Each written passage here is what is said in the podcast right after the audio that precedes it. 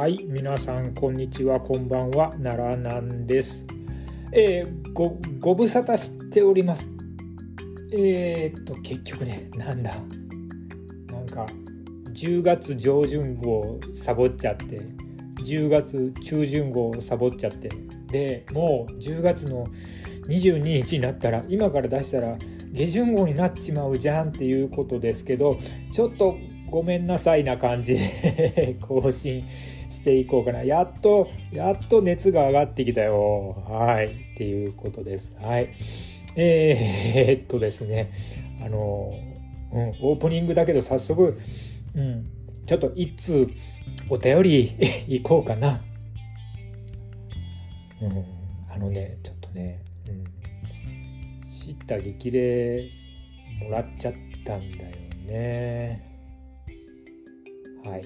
えー、ハンドルネーム、スワンダイブ式足4の字固めさんからです。なんでそれやってかんだけど、あの、っていうね、ちょっと言われちゃった。はい、最近更新が少ないですね。っていうことはいつも聞いてくださってる人かな。話題が少ない時にこそ盛り上げるのが自己発電ですよ。更新お待ちしておりますということをいただいてしまったので、まあこういうね、コメントをなんでめったにコメント来ないのにこういう時に来るんだよねっていう感じだけど あのそうそうその足四の字さんのあのお言葉というかね。であのちょっと私もなんか火が入りましてですね。あの久しぶりこうやって更新させていただくきっかけとなったっていうことであのはい。ありがとうございました。はい、でなんでちょっとそんな おとなしいんだよっていうとまああれだよね。うん。やっぱり新日の両国だよねやっぱりね。うん。まず一つのね。新日の両国。そう。あれうん。いや ねやっぱそりゃ真田が勝ったんだけどさっていう。なんかねやっぱりなんだろうね。真田は王者じゃなくて挑戦する側の方がすごい光ると思うんだけどね。うん。ちょっとなんだかなって思っちゃったりしたんですけどまああのまあでもねなんやかんやで面白かったんだけどね、うん、両国見てて。なんだけどそれともう一つ同じタイミングでちょっと私的にショックがあったのはやっぱりあれです。ABEMA の WWE 放送開始。あれがかなりショック。ショックっていうのはまあ言っちゃうとあの我々プロレス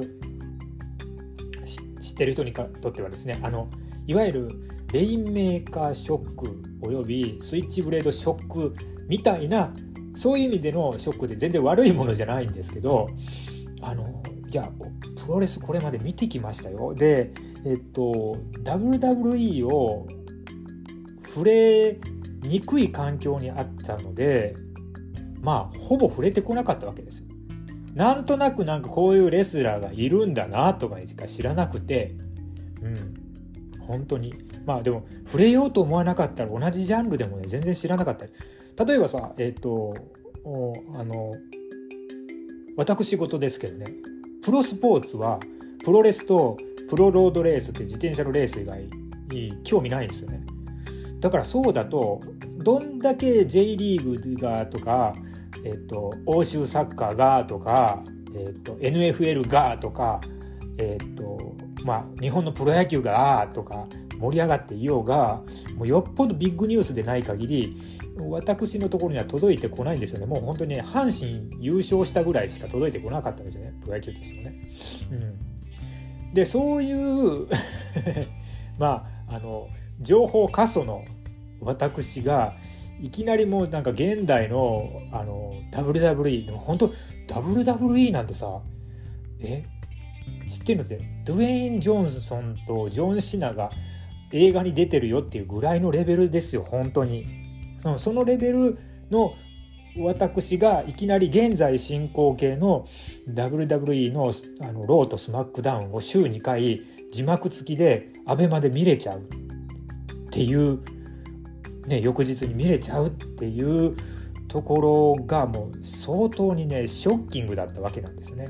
だから今まで見てたプロレスっていうジャンルでもまたやっぱり WWE ってちょっと異質だよね。なんかあの AEW を、ま、ペーパービューも買いましたよ。ね。今度も古着屋も買うつもりなんですけど、やっぱりあの MJF とあの J ホワイトは見るでしょうよ。ね、新日見てた人も見たいでしょうよ。ね、あわよくば J 取るかもしれないもんね。で、そんな感じで AEW を結構かじってね、うん。アメプロちょっと分かっちゃったかも、俺っていい気分で楽しんでるわけですよ、AEW を。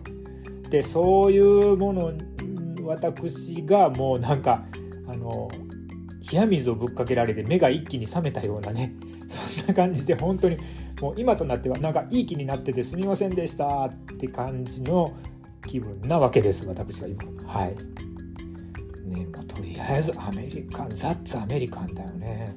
スケール違いすぎるわっていう。うん。ね。なんだろうね。AW 見ててなんかちょっとあのそうとっつきのいいちょっと優しい日本人観光客でも入っても楽しめるアメリカンダイナーちょっとこじゃれたアメリカンダイナーで行ってあこれがアメリカのご飯だよねとか言ってたらあの WWE のもう超アメリカンダイナーハイウェイなんとかの途中にあるあのなんかドライブインみたいなね。もうこってこてで。当然日本日本人が分かるほど英語のしゃべりもスムーズじゃないし鉛もすごくてこれ何頼んでんだろう分かんねえなっていうものを食ってるぐらいの感じ 例えが分かりますかね？っていうぐらい、えー、とちょっとね異質ですよやっぱ。うん、で例えばねもうもう例えばばっかりだけどあのローのねローのあの赤色の使い方あるじゃないですか。あんなもん、あれでしょ、アメリカ人しかできないでしょ。もう、ね。ね日本とかだ。ったら、例えばさ、あの、私、あのね、恩師の教授がいるんですけど、うん、恩師の教授が、あの、学会のスライドを作る前にね、あの、ちょっと教えてくれたんですよ。こういう色は使うなっていうので、絶対に赤色は使うなって言われたんですね。ね赤色は人に人になんか危機感を抱かせるのであの落ち着いたものにならないよ絶対使うんじゃないぞスライドでは赤色はってねパワーポイントで使っちゃダメだよって言われてたのが なんかもうこってこてのもうもうまさしくケチャップレッドじゃないですかあれ。ね。あんなもんアメリカにアメリカ人にできねえよね。まあ、あとカメラワークとか、まあ、演出とかもやっぱり桁違いというかカメラワークやっぱうまいっすよね。WWE は。なんか AEW よりも団地でうまい気がするんですけど、うん、見てる側からしたらね。でいろんな角度から撮ってリプレイが本当にいいのとなんかなんだろうな会場が明るくてうんいやどうなんかわからないけど恥じらいがない感じがする。そんな感じがするんですよね。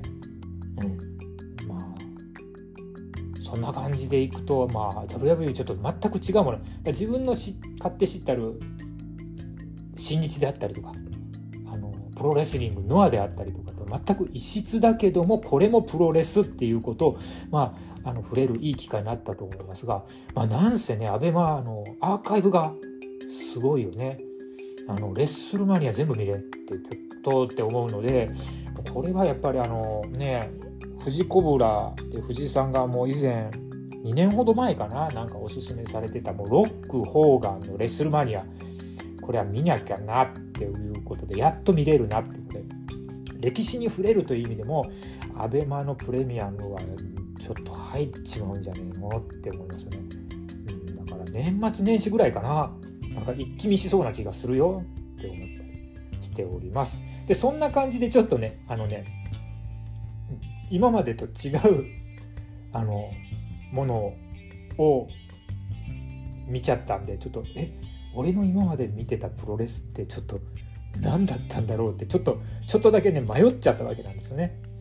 でそれもあって両国もそんな感じだってでえー、っとで中島克彦のおな対談話とかもろもろが出ててうん、うん、なんかねそうそうそこら辺でちょっといやちょっとせせこましいよなって思うしでなおかつ秋アニメが始まっちゃって秋アニメも、まあ、見たいじゃないですか。ね。でそれも見始めてるとで行きたい映画もあって見に行ったりしてると、まあ、猪木の映画も見ましたけどね。うんうんうん。ね。まあ、そうやってると時間がねえんですよね。はい。っていうことでちょっとポッドキャストの更新が遅れてたっていう感じです。はい。ちなみに猪木の映画はね、まあ75点ぐらいでそれなりに楽しめましたよっていう、えっ、ー、と、コメントにしとこうかな。うん。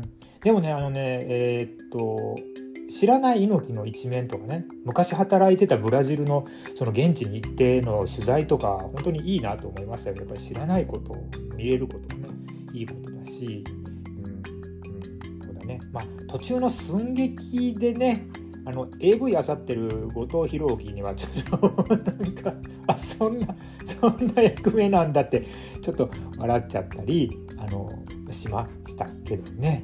うん、あの海野がね、うん、海野がなんかあの猪木は怒りをパワーに変えてるけども海野が出てきてなぜかね、うん、で海野は怒りはないって言っててね。あそういうふうに見るとあれかな。なんかアントニオ猪木の遺伝子を伝承するんじゃなくてそれぞれのその先輩レスラーの何かを伝承していくという意味では海野は猪木じゃなくて棚橋を見てるんだなって思ったりもしたんですよね。まあそれはそれでいいんじゃないかな。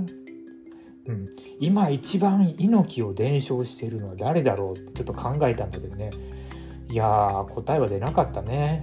柴田もああだしね。成田がそうかっていうとなんか違うしね、うん、えー、そんな感じです。まあ一番伝承してるのは藤田かな。ノアののって思ったりもしています。えっ、ー、とそんな感じでちょっと今回ボスクラあのはいオープニング結構12分ぐらい撮っちゃったけど始めていこうと思います。最後までお付き合いください。どうぞ。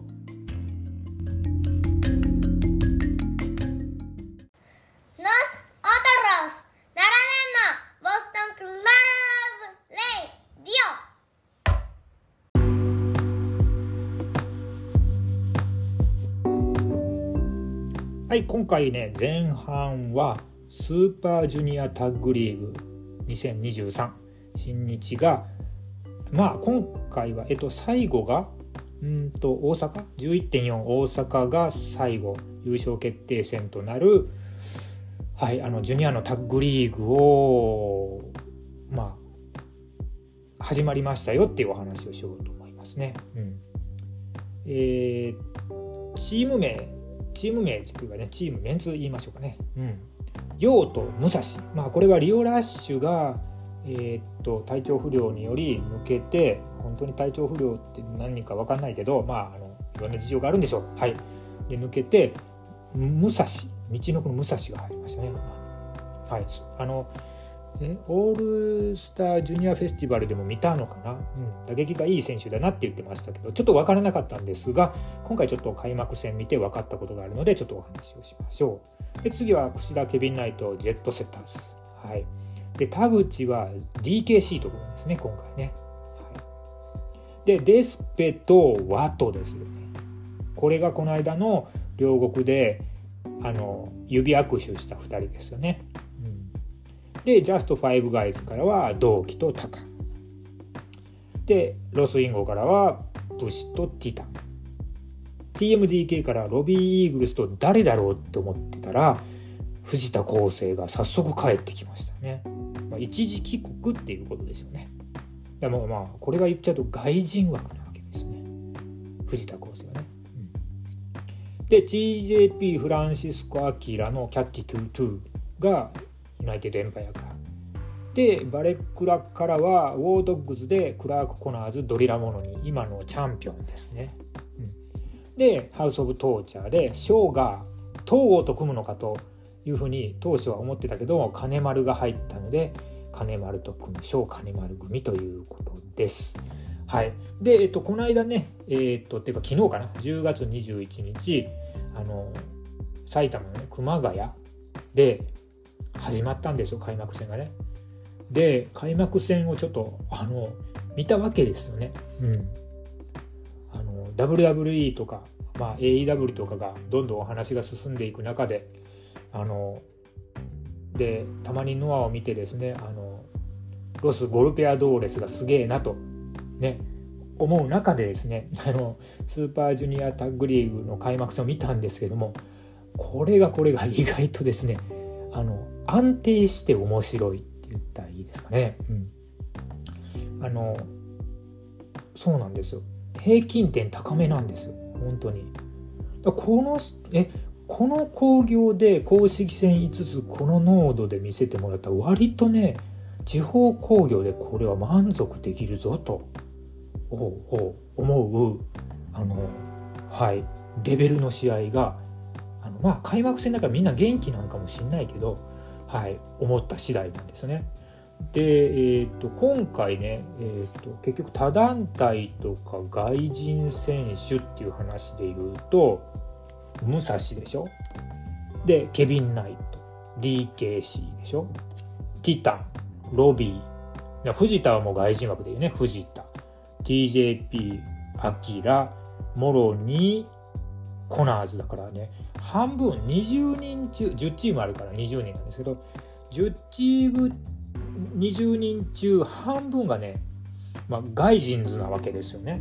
うん、これこそまあコロナが明けたねっていよいよちょっと面白いあのはいスーパージュニアねタッグリーグかなになってきたなと思いますし多分ねここ数年で一番なんかねメンツ的にはギュッと凝縮してて面白いんじゃないかなって思っております。はい、あの実際に試合を公式戦を見たんですよね熊谷大会のね。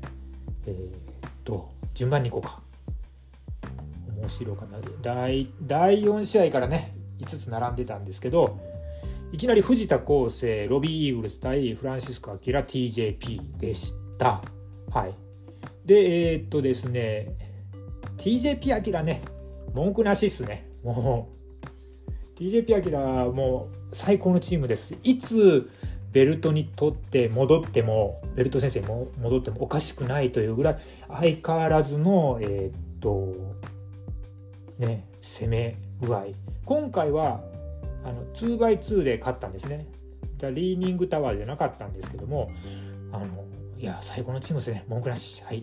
で、それと戦った TMDK なんですけど、負けちゃいました。負けちゃいましたが、うん、藤田康生が非常によろしい。もう、なんかね、あのね、鋭さを維持してるんですけども、そのままでなんかね、明らかに格上がってってるんですよね。体もちょっと大きくなったって思うぐらい、うん、なんかね見ててねあのもう全てを押していいなと思いましたよ。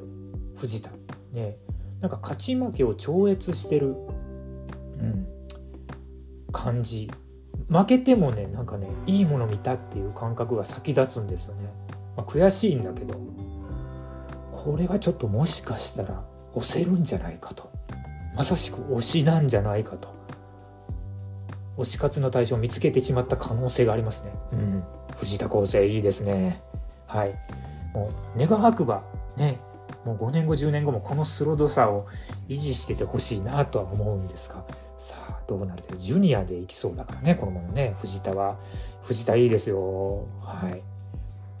で次の試合がケビン・ナイト、櫛田のジェットセッターズ対高同期のジャストファイブガイズでした。で、櫛田ケビン・ナイトね、ジェットセッターズはもう申し分ないですね。うん、これもまた。ね、先日はあの王者組にね、えーと、ウォードブズに選手権で負けてますけどもう実力的には申し分ないんだなと思って今回もなんか合体技をなんかスカイハイのあのアッパールームみたいなのをしようとしてて無理だったんですけど、まあ、このチームのいいところは櫛田がねいきなりもうあの抜き身の合い口を相手に突きつけるような感じでホバーボードロックでタップを奪っちゃって試合が終わるというですね。いきなりもうそれで決まっちゃう。この試合もそうだったんです。いきなりそれで決まっちゃったんで、えーと、そういう楽しみ方もできる、うん、ということですね。うん、で同期とタカですよ。一番まあこの2人は一番意外性がないかなとは思うんですけども、うん、ああ意外や意外歯切れいいんですよね高道の句。うん、ね。でまあ同期はいつ見てもいいからこの人はねもう来年のベスト・オブ・ザ・スーパージュニアぐらいでもうちょい上がるんじゃないのって思うぐらいね期待しちゃうぐらいいいですね同期さんはね。うん、ということで、まあ、この2人も面白いよ、うん、いいよっていうことですね。で次が、えーと、DKC 田口組対マスターワトデスペラード組なんですね。うんでまあ田口 DKC はどっちかというとねあのもうあの日の丸の鉢巻き2人で巻いて空手ムーブをするっていう面白枠だと思うんですよで勝ち負けは期待してないんですけども、まあ10、10, チーム公式戦5試合が毎会場で組まれるとなるとこういうチームが必要ですよね。うん、まあ G1 の矢野枠みたいなものかなとは思いますけどね。うん、でワト・デスペです。うんワト・デスペはね、ちょっと五越同種ですね。タッチワークま、まだなんかデスペがちょっとワトとうまいこと言ってない。ワトは歩み寄ってんだけどっていう感じですけど、まあ、五越同種路線でもう本当にうまいこといくのかなと思います。まだね、全然連携とかがどうのこうのっていうことはないんですけど、ちょっとなんか今後バックステージとかも含めてね、なんかあの交流が深まってくるとちょっといいかなと思うんですねだから後半戦にかかってコンビネーションとかが増えてきたらなお面白いチームに。でね AEW で MJF とアダム・コールがあの初めなんかいやいやくじで組まされてなんとなればそこからあの1ヶ月ぐらいでめちゃくちゃいいチームになったじゃないですか。なんかそういうケミストリーが起こったら用意されてたら楽しいなと思ったりしております。はい、で、えー、その次の試合がセミかな？セミが武蔵陽対モロニー・コナーズでした。はい、この試合は、えーと、ウォードッグズがフルクリップで勝ったんですね。もう決め技で勝ちましたけれども、うん、あの陽ってもういいじゃないですか。結構陽はあの一時期ののもう分からないっていうかなんかちょっと面白くねえなはもう通り過ぎてるんですよね、うん、キャラクターも確立してるしね。なんかあのちょっと変質狂的みたいなね、うん、なんですけどそれに比べ加えて武蔵のあのキレがね見慣れてないのからかあの非常に好印象ですね。うん、なんか用途のコンビネーションもうすでにできてるしなんか武蔵ってちょっと体ごっついっすね。ちょっとそれが驚きました。はい、今後ちょっと用途いい感じで星を築いていってくれたらあのひっくり返るかもしれないなって思います。まあ、どれぐらいの格で武蔵がねちょっと扱われるかっていうとこも興味があるところです。はい、で王者組ですねあのウォードックスクラーク・コナーズゴリラモノニーですけどももうこの2人はですねえー、っとまあベスト・オブ・ザ・スーパージュニアでねちょうど公式戦この2人の公式戦当時モロニーはまだユナイテッド・エンパイアだったんですけどを大阪で生で見てもほぼ場外戦でめちゃくちゃな試合があったんですけどあのこの2人が組んでどうなるかっていうところでしたけどまあもう結構まとまってんだよね。まとまり具合が非常に存外によろしい。はい。で、まあ、反則基本的にしないんですね、ウォードッグズってね。で実力派ヒールという意味では、ブーイングは基本的にないよね。で、あと、コナーズ、まあ、もうどうなんだろう、コナーズは、もうスピア一発で試合ひっくり返せるし、で、モロニーもこの間のあの、藤田ケビン・ナイトとの選手権試合でえぐいなんか刺さり方するパイルドライバーかなんか決めましたよね。そういうふうに一発この一発もなおかつあるからこのまあチームは結構資格ないかもしれないなと思います。あとはだからその2人がやるフルクリップっていうあの、えー、なんだ？ブレーンバスターで担ぎ上げたところにクラーク・コーナーズがコーナーからジャンピングスピア決めるやつですか？ダイビングスピアね。あれの決定打感はすごいですね。もうあれ決まったらおしまいですっていう感じであの非常に分かりやすい、ね、パワフルなチームですしいやなかなかこの王者チームも資格本当ないですよね、うん、はい。で次の試合でメインイベントその熊谷大会のメインイベントがティタン武士対金丸翔やったんですね、うん、でまず翔と金丸ですねまあ、これ、ショーは本当に仕事しますね。うん、試合前に入場した後、すぐにマイク握って、まあ、熊谷をディスると。ね。で、会場がヒートアップして、もう完全にベビーとヒールで分かれる。でも、こうなるともう会場も乗っちゃうし、試合も楽しめるし、ね、反則しまくるから、ますますあのそのベビーヒールの傾き勾配っていうんですか？がコントラストがつくしでなおかつなおかつ東郷と裕次郎とイービル3人ともこのツアーに来とるんかいっていうね、うん、ちゃんと乱入してきてお仕事をして。でみんなにあのブーイング浴びまくってなおかつ最後は負けて尻尾を巻いて帰るとこまでがもうまさしく何でしょうねハウス・オブ・トーチャーの様式美ですよね。もうありがとうございますでしょむしろねこれはね。はい。もういやいいですだから何でしょうね。さっきのウォードッグズとハウス・オブ・トーチャーっていうのは本当コントラストヒールなんだけど同じバレットクラブなんだけど反則するのとしない、うん、反則しまくるチームと反則基本しないチームっていうコントラストも非常によろしいかなと。これでね、えー、っとウォードッグズも反則しまくってたらちょっとなんだかなって多分ねなると思うんですね。でですよはい武士とティタンです。LIJ もうこれティタンはいつ見ても最高だな。本当に。なんかねあの最近ノアも見てますよ。メキシカンいろいろ出てるじゃないですか。なんだけどやっぱりロス・ゴルペアドーレスであったりまあメキシカンじゃないけど忍者マックであったりとかあのダンテレオンだったりとかなんかちょっとなんか危う危ういじゃないですか。なんとなく。見ててあハラハラハラハラってするけどティタンはいつ見ても危うさがないハイレベルですよね。うん、ね。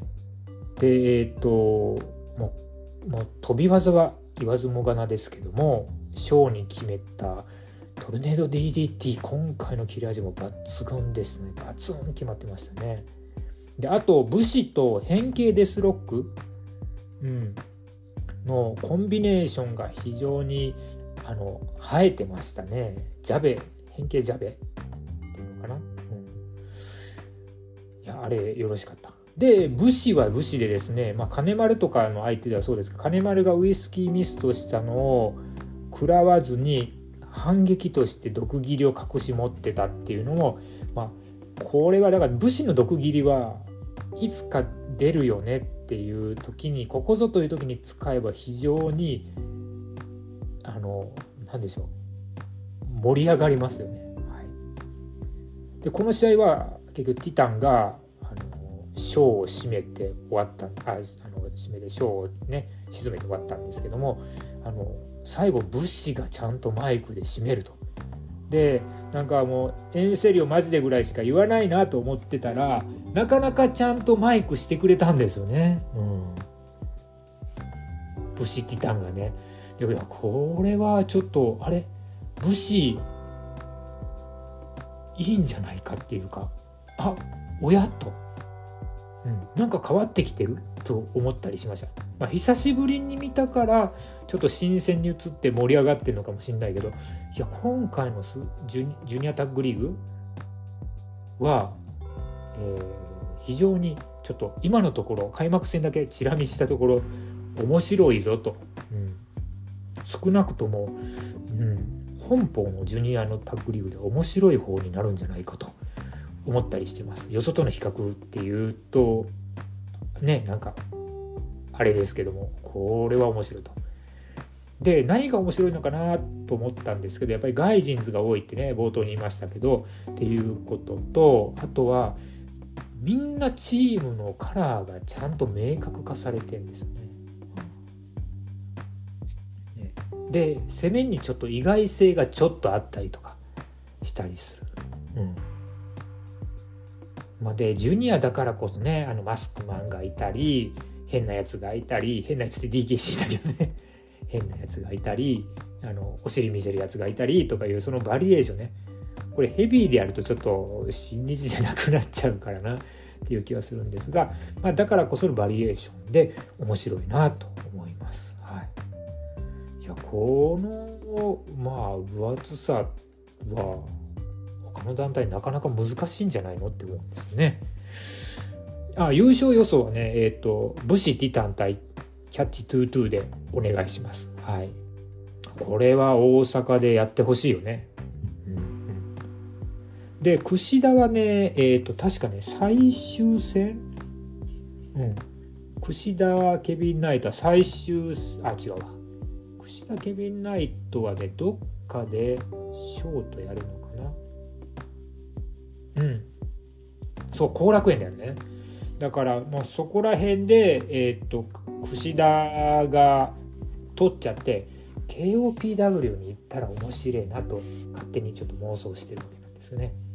ということですがまああのあの面白いですよあの中島克彦いなくなるで盛り上がるのもあのいいとこですけどもあの新日実はこのシリーズ面白いぞひょっとしてあのワールドタッグリーグよりこっちの方が面白いのかもしれないぞと思ったりしてるわけでございます。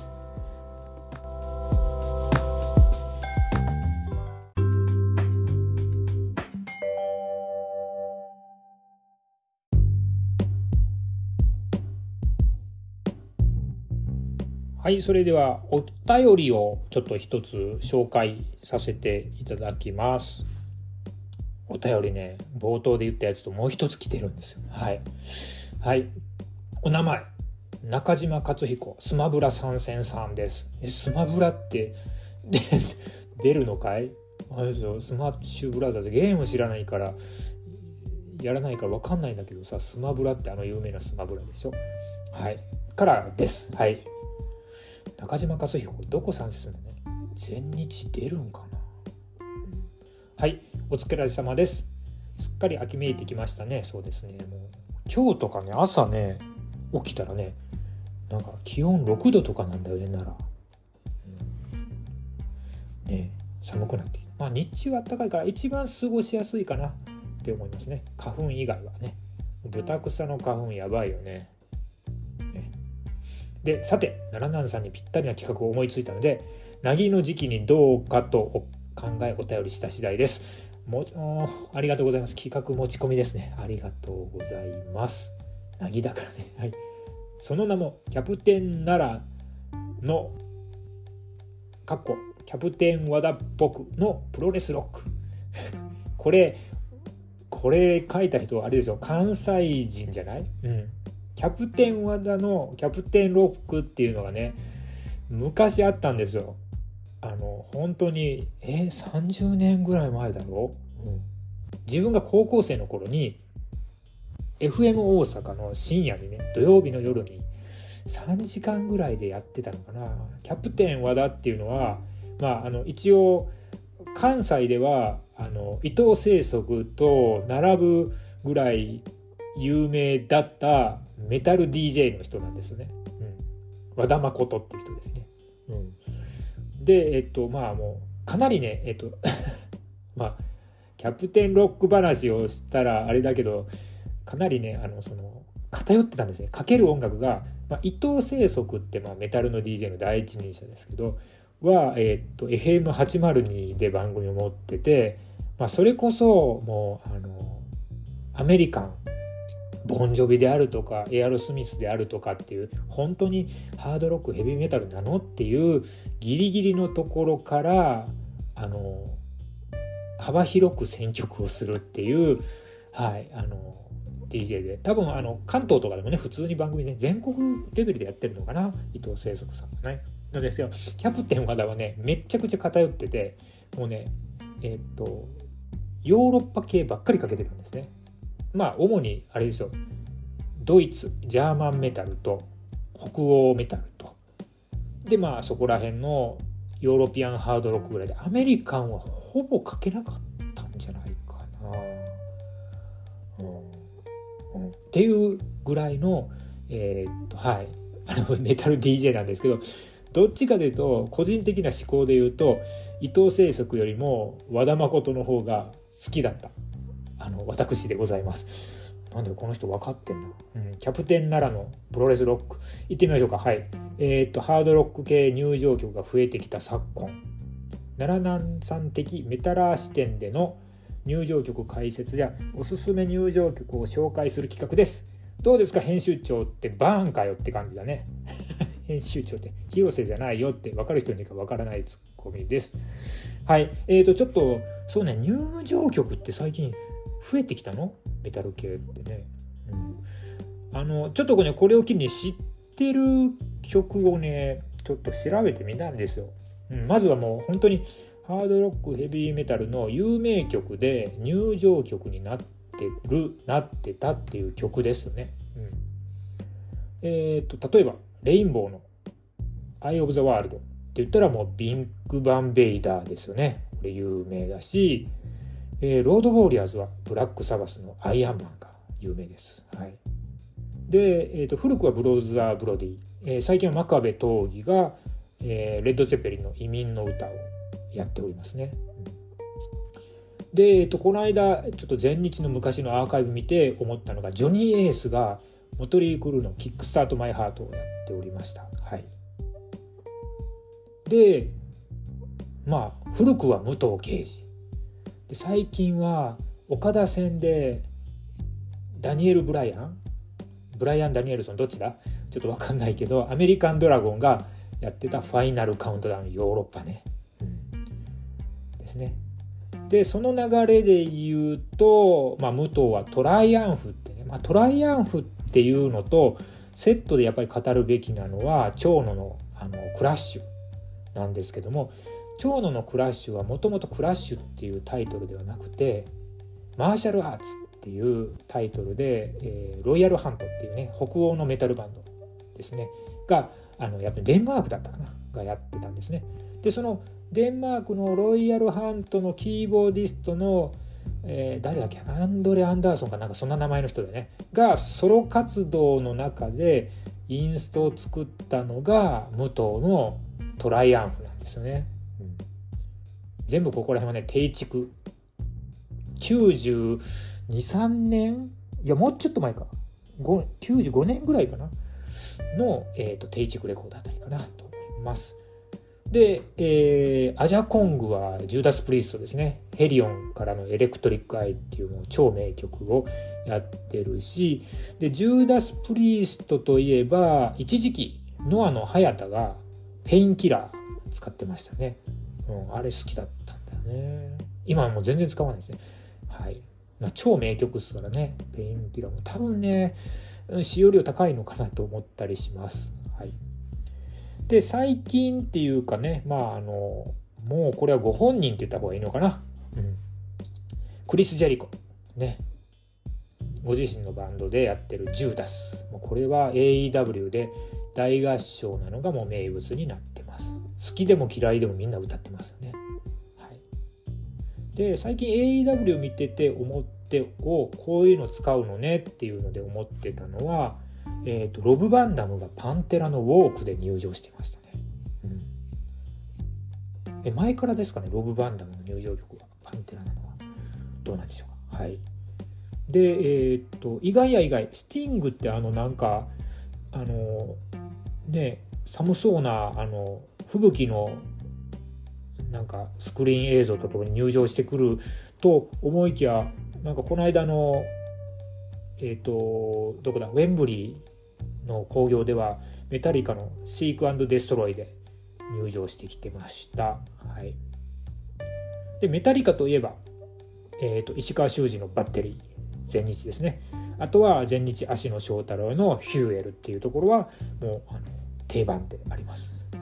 であとアメプロはねあんまりちょっと詳しくないんだけどトリプル H がね「ザ・ゲームっていう曲であの長らく入場してますけどもあれはモーターヘッドが作った曲だそうです。はい。っていうことでここら辺までかな知ってても曲そのままあとは永田裕二がセントはあのあのね曲をずっと使ってますけどあのねなんだろうねあのセントはあのアルバムはね当時も話題になったんですよ。なんかその永田がっていうわけじゃなくて結構出来がいいメタルアルバムで正統派のね。確かドイツだったかな。うん。なんだけどもう今や廃盤になっててねサブスクにも全然出てこないっていうようなねあのアルバムでなっております。で、えっと、最近の入場曲でメタルっぽいの増えてきた。増えてきたかな。うん。どうでしょうね。えー、っと最近のって言ったら何がある？うんと成田成田のはなんかちょっとメタルとかハードロックじゃないよね。辻も違うでしょなんかスローな感じだもんね。うん。まああれだな。えっ、ー、とメタルコンサート的にもシンガロングできるのは ELP の ELP ですね。はい。あれはシンガロングできるしあのコンサートみたいな感じになれる、うん。あとは海野の入場曲はいいんじゃないかなと思うけど、うんまあ、メタル味もあるよね。ギターが走ってるしね。でもなんかねあのチューブの春畑道也がなんかソロアルバムで弾いてそうなねそれの中に入ってそうな曲だなって思いました。いやでもあの今一番いい曲海野じゃないかなって思いますけどね。新日では。やっぱ特別感あるしな。でかい舞台で聴いたらおおって思うもんね。でノアですよ。ノアはどうだろうな、うん。まあ、ソヤがあのすごい武骨な感じのえー、っと曲なんですよ。なんかねあの後半に憂いを帯びたようなメロディーもやってくるあたりはなんかあのねその武骨かつっていうところで言うとねあの前からも言ってるんですがすごいアクセプトっぽいなと。いう感じがしますね。うん、あとは吉岡聖輝の曲ねあの速い曲ねあれはなんかね初めて聞いた時にあれ T スクエアかなって思いました。うん、でなんでかなっていうとあのプレステのねグランツーリスモのテーマ曲にかなり似てるんですよね。うん、まあそういう意味でもあの吉岡聖輝動き速いしフロスフルスロットルってね軍団も組んでたしっていう感じでフィットしてるなと思いますがそうだなノアで最近の曲でっていうとジェイク・リーじゃない、うん、あのあの曲ねえっと前日の頃よりもなんかギターが増えてる感じするんですよね。でなんかあのそのシンセがジャカジャカうるさい感じじゃなくてちょっと聴きやすくなってるんですよね。うんだからまあ曲としてはあのいいですよ。うん、でもまああの何でしょうね あの名古屋であの杉浦線6月の杉浦線9月の塩崎線ってね2回ともちょっと非常に悔しい気持ちで聴いた曲でもあるので何ともっていうところですね。はいまあ、ちょっと追っかけてる団体ではそこら辺かな。アメリカっていうのはねちょっとねなんかラップっぽいものがちょっと結構メインになってきてますよね。あのあの WWE 見ても AEW 見ても、うん、そんな感じですかね。だからまあ今の東大の日本のレスラージャパニーズレスラーで、えー、っといいなと思うのはメタル耳的にいいなと思うのは海野翔太の入場曲かな。ラフネックのねという感じですが。どうですか？えー、っとお名前だけ中島和彦スマブラ参戦さんいかがでしょうか？こんなんで。えーと、キャプテン奈良のプロレスロックいかがでしょうか？また来週お会いしましょう。さようなら。は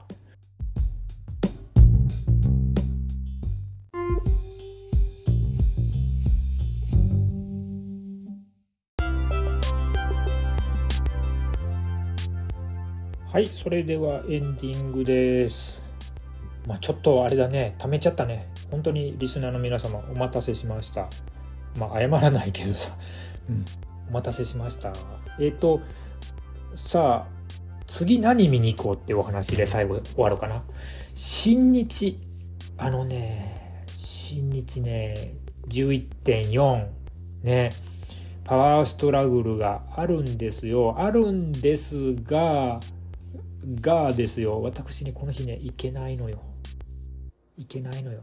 まあメインがねオスプレイ海野でしょ。いやこれはオスプレイ勝つし、まあ、なんとなればセミでモクスリーとオーカーンがやるんでしょって考えるとセミかどうか知らないけどこれドームでモクスリーオスプレイじゃんって思うわけよね、うん、思うわけですよ。なんでなんでまあちょっと待ってよと。でまあ TMDK 対えーと、石井棚橋岡田っていうのは非常に見てみたい気はするんですけどいけないっていうね。まあ多分行ったら楽しいんだろうないろんなカード見れるからね、と思いますがちょっと今回は泣く泣くスルーでございます。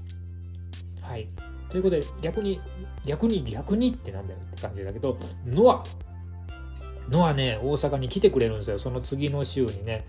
11月11日土曜日エディオンの第2エディオンの第2はいいよノアは、うん、エディオンの第2のノアはいいんです。ですけれども実はこの日も私行けない。でがっくりちょっと肩を落としてたんですがふと見るとですねサニー・ボヤージュがですねその翌日の11月12日の日曜日に昼工業で京都の KBS でやるんですよね。まあ、これはちょっと行こうかなと。うん。いや、ありじゃないかな、これは。KBS は。なんとなればちょっと久しぶりに娘と見ちゃう系かな、これは。と思ったりもしてるわけなんですけども。ね、ただね、KBS もね、多分平たいフロアなんでね、小学生が見に行ったら見えねえんだよな、後ろの方だとね。かといって前の方ってもう埋まってるでしょこの段階でねあと2週間とかでチケット取ってなかったらねいや悩むとこだなっていうところがですけどまあちょっと自分だけでも行ってみるかなと思いますであとね全日がどっかで来るんだよね全日はあれかな？最強タッグが来るのかな？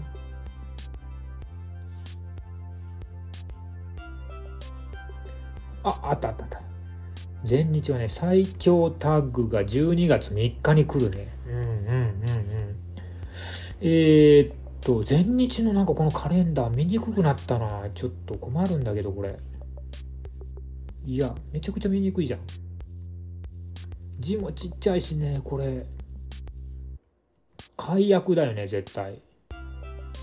で、最強タッグリーグはねちょっと気になるのはなんか誰が来んのってねえひょっとしてひょっとしてあれじゃないの？中島克彦誰かと来る？っていうこともありうんじゃないかなと思ってね。えっ、ー、とだって最強タッグ。あこれそうそう面白いのがあれだよね。ちょっと読んでいこうか。最強タッグの出場選手はまああれだね。斎藤ブラザーズでしょ。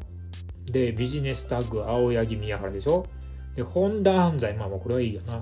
で諏訪間鈴木秀樹とかやばいだろ。これ機能すんのって思うのと、まあ、石川修司やベレンは普段から組んでるから背高いよねっていうで、えーと、DDT から坂口と岡谷が組むねで、グレートからタムヤハヤトとガレノが来るの、これ面白いじゃんね。で、黒潮あ黒潮イケメン二郎と立花が組むっていうのも、ちょっとこれも気になるし、サイラスもお久しぶりなのかな。ですけど、やっぱり、ね、その最後にね、X があるのがね、ちょっとこれがね、気になるんですよね。まあ、だからどうだろうね。ちょっとここら辺も、あの、見ながら、ちょっと12月は久しぶりに前日もありじゃないのって思ったりするわけなんですよね。えー、っとそうだね。でも12月3日って最終戦じゃないんだね。あでもこの日はいいんじゃない？12月3日の大阪は青柳宮原対諏訪間鈴木秀樹だよ。いやこれはこれと石川綾部対斎藤潤斎藤でこれはいいんじゃない？って思うからちょっと12月3日は全日ありっすね。はい。ちょっと久しぶりに全日行ってみようかな。ねちょっと新日は、うん、残念ながらタイミング合わないからという感じです。はい。ということでちょっととりあえず KBS 行くかな。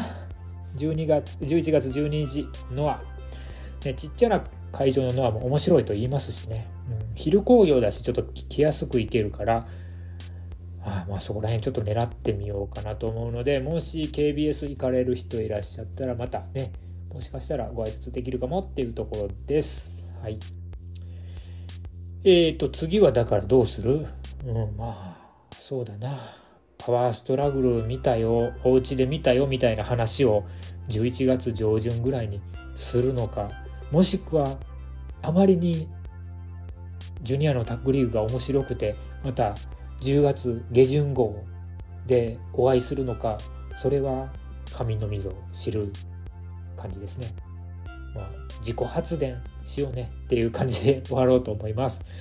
えー、ご意見ご感想はまたね、えっ、ー、と、Spotify の方の、えっ、ー、と、まあ、コメントフォームにでも突っ込んどいてくださいよ。ということですね。もしくは、ハッシュタグボスクラで、あの、X で、X でつぶやいてくださいねっていうことですね。あ、プロレステーマ曲の話で言うの忘れてたね。ワイルドシング忘れてたね。でもあれは、ワイルドシング、モクスリーだったり、大仁田だったりするんですけど、あれ X っていうバンドなんですけど、メタルじゃないよね。あれはどっちかというとパンクだし、えっ、と、ワイルドシングは実はもっとオリジナルの古いアーティストがやってるので、うん、という感じですかね。はい。